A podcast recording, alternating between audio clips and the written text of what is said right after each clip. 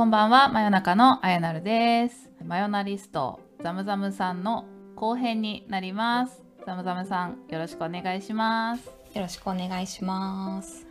今回のお題は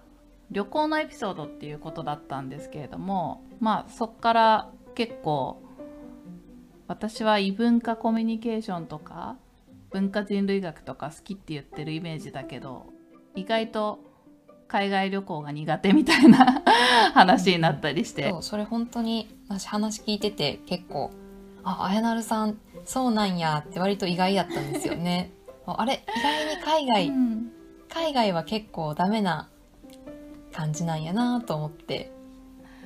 そうなんですよね。国内で異文化コミュニケーションというかまあ異文化といろいろ触れてっていう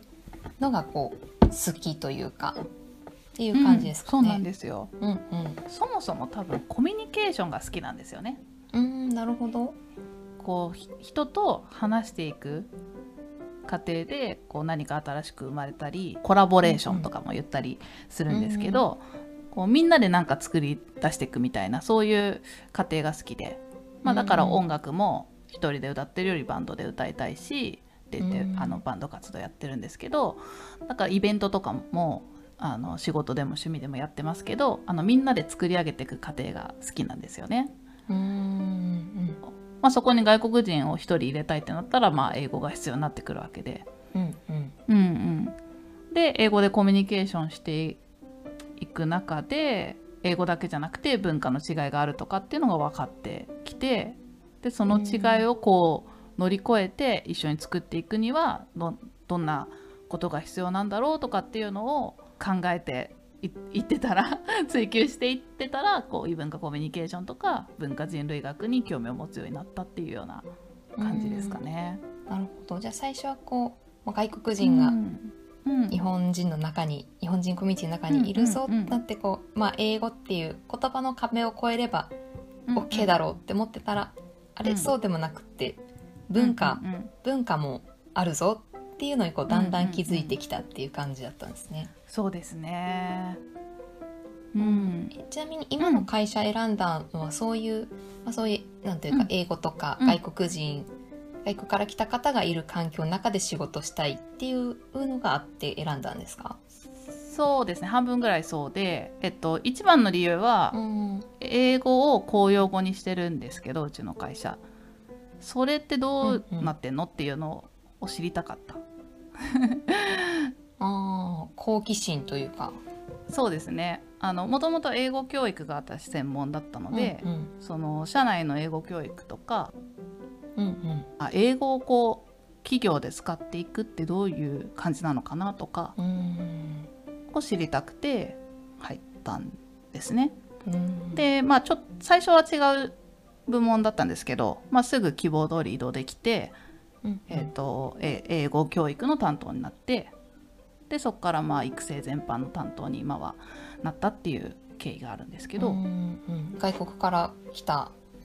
同僚の方たちのこうサポートされてるってことですよね。うーんと多分他の会社だとそうやって外国人が来てうんう外国人をサポートするみたいな観点になりがちなのかもしれないんですけど、うん。うちの会社の場合はあの外国人はもうもういるので たくさんいるのでその中でお互いにこの異文化がごちゃって混ざってる中でお互いにどうやってコミュニケーションを取っていくのがいいんだろう。ねってうんうんいうような研修をしてますね。なるほどなるほど。お互いお互いにこう円滑なコミュニケーションを取るにはどうするかっていうことですはいはいね。はい、うんうん文化の違う人をどうりどうやってこう理解するかとか国によってどんな違いがあるのかとか、うん。まあ、国によってだけじゃなくて結局人によっても違うので、うんうんうん。だから外国人が日本人を理解するっていうのではなくて、うんうん。うん各国違う、まあ、各各個人によって違うものをどうやってこう乗り越えて円滑にコミュニケーションを取っていくかっていうような研修をやってますね。うんなるほど。はい、へー。あ私が教えてるわけではないですよ。うんうんうんその研修のプロの方をお呼びしてあのやっていただいてるっていうところを私がアレンジしてるっていう感じですね。なるほど。アレンジなんか綾菜さんの得意なところですね。こうアレンジするって。そうですねそれをやってるうちにどんどんさらに鍛えられていったっていう感じででもなんかね こう外国から来た人もそうですし、まあ、日本人もねいろんな人がいると思うんですけどなんか本当にいろんな文化の中で仕事されててなんか大変なこととかないですか？いやーいっぱいありますよ。それ語りだしたらもう何時間もいっちゃいますよ。じゃあ逆に楽し楽しいこととかこうこれやっててよかったみたいな。そうですね。その2つの質問い1つにまとめられるかなって気もして、うんうん。まあ、簡単にまとめちゃうとやっぱり違いに直面するとすごくびっくりするしショックだしうん。あのお互いねうわーってなることがや山ほどあるんですけど、うん。でもそれ乗り越えた時がすごくやっててよかったってなりますね。うーん。うん。まあ、例えばなんかフランス人の女性何人かと働働いたことがあるんですけど、うんフランス人の方って結構感情をかなりオーバーに表現するんですよね。うんうんでなんか仕事中なのに声を荒げて怒ったりとか、うんうん泣いたりとかっていうのをしたりするんですよ。で日本だと結構それって恥ずかしいじゃないですか。あんまり皆さんしないですよね。うん、それされたら結構びっくりしますよね。うん、でそれを結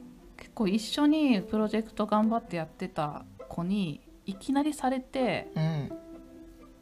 意味わかんなくて「えっ?」てすごいショックを受けて、うんうんなんかあの「いやあ気に障ったならごめん」っていう感じではあるんだけど なんかそもそもそこまで言われなきゃいけないのかなみたいな、うんうん感じになって一回気まずくなったんですけど。うんうん、その後話をしたらまあこういう言葉を言われたことが嫌だったとかこういうふうに思ったとか、まあ、でもその根底には、まあ、綾菜のこと信頼してるしあや綾菜とは一緒にいいものを作っていきたいと思っているからそれなのにこういうふうに言われてショックだったっていうふうに言われて、うん。なんかそういうのをちゃんと言ってくれるのも、うん、すごい良かったし、うんうん。日本人のあ女性同士だと結構陰で言ってそのまま険悪になったり、表だけいい顔して終わったりとかってすることが多い気がするんですけど、うんうん。まあ、彼女の場合はちゃんとそこで怒ったことを見せてくれたしなんで怒ったかを後で説明してくれて。うん、でそれで私も理解できたし結局すごい結果仲良くなってでプロジェクトもうまくいったしで彼女もやあの今の会社辞めちゃったんですけど辞めちゃったって言い方あれですねあの卒業して 他の会社ですごく活躍してるんですけど今でも仲良く連絡取ったりあったりしてるんですね。うんめっちゃいい話じゃないですかなんか。ね、綾菜のこと信頼してるからとか、ね、そういう正直に言い,、うん言い合える関係っていいですね。うんうんなんかうん、うん、そうなんですよ。うんね、異文化異文化云々もありますけどやっぱりその前の信頼関係とかってすごい大事な感じますね。そうですね。うん。他にもなんかいろいろ細かいところだとねあのインド人が締め切り守らないとか、うんなんかフィリピン人は意外とあのオブラートに包みまくるとか、あそうなんやね。はい。いろいろあるんですけど、うん。まあそういうのはですね、まあ、対対面して数を重ねて傾向がつかめてくるっていうのと、うんうん。あとやっぱり研修でそういうのを勉強するとその体験とけ研修で学んだ内容が一致してってより理解が深まるっていうのもあったりして、うん。で自分がどんどんどんどんそうそれが身についてきてあこの人インド人だからこういう部分があるのかもしれないなっていうのをその人とコミュニケーションを取る時の一つのこう判断材料にできるっていうので、うんうん。うん、なんかそれであの偏見で決めつけるのは絶対良くないんですけど、うんまあ、一つの判断材料としてこういう可能性があるなそういうのが蓄積されていってでうまくプロジェクトが回ったりとかすると、うん、なんかそこにも達成感とかうんうん感じたりしますね。ね、締め切り守らない問題とかありますよねやっぱこう、うんうんうん。海外の人と働いてると。ザムザムさんも中東の方だとまあ、なんか時間の感覚とかね、うんやっぱうん。うん日本人細かいですしね、うん。なんかどちらかというと日本の方がまあ割と世界的に見るとそうなんですよ。そうなんですよ。異常異常というか。全然日本が偉いとか、正しいとかってことじゃないんだなっていうのもうん。最初は「えー、なんで?」と思ってたけど、うんうん。えなんでこれできないの？とかねやっぱなっちゃいますよね。ここら辺。ねどっちがいい悪いじゃないので、あれなんですけど自分の中での折り合いというか、ね、でも締め切りは守ってもらわないといけないし、とかいうのが。だからね早めに言うといいんですよね、うんうん。っていう対策を覚えたりとか。ね。私はその現地の人と仕事してたんでなんか自分がだんだんちょっと現地寄りになってくるんですよね。うんでも結構プライベートとかでこう、うんうん。現地の友達と約束したりするとなんか大体ねなんかみんな直前に言ってくんですよ。こうあの明日空いてるとか今日の夜空いてるみたいななんか感じなので私最初それがすごい嫌でいやもうなんか1週間の予定とか立てたいんすけどとか思ってたんですけど、それに慣れてくるともうなんかすぐ人に電話今空いてるみたいななんかそういう感じにだんだんこう順応していって日本でやっちゃダメだなと思って今 こうね日本に適応しよそうですよね。いやその感じわかりますわ、うとうんなんか私も 会社のテンションで外のコミュニティとか行くとなんか 変わった人だねみたいな扱い受ける時ありますもん。うん。あそうなんですね。えー。えそれはかいえどういうところでこう変わってるって思われるんですか？フランクだったりとかするんで変わってるって言いながら失礼だなって思われてるんじゃないかとかうん。思ったりしますね。あーなやっぱりあのお堅い企業の方々と交流する機会も結構あるので、うんうんうん。そういう時はなんか「うんあやなさんいつも明るくて話しやすいですね」みたいな 感じで言われるけど、うんうん。ちょっとなんか皮肉こもってないかなって思ったりあーなるほど。します。うんうん。ね会社同士も異文化ですもんねこそうですよねうん本当に。なんかスピード感とかもあのうち結構どんどんどんどんやろうみたいな感じなんで、う、うんうん、その会社のテンションでいくと「えそんなすぐですか?」みたいなあ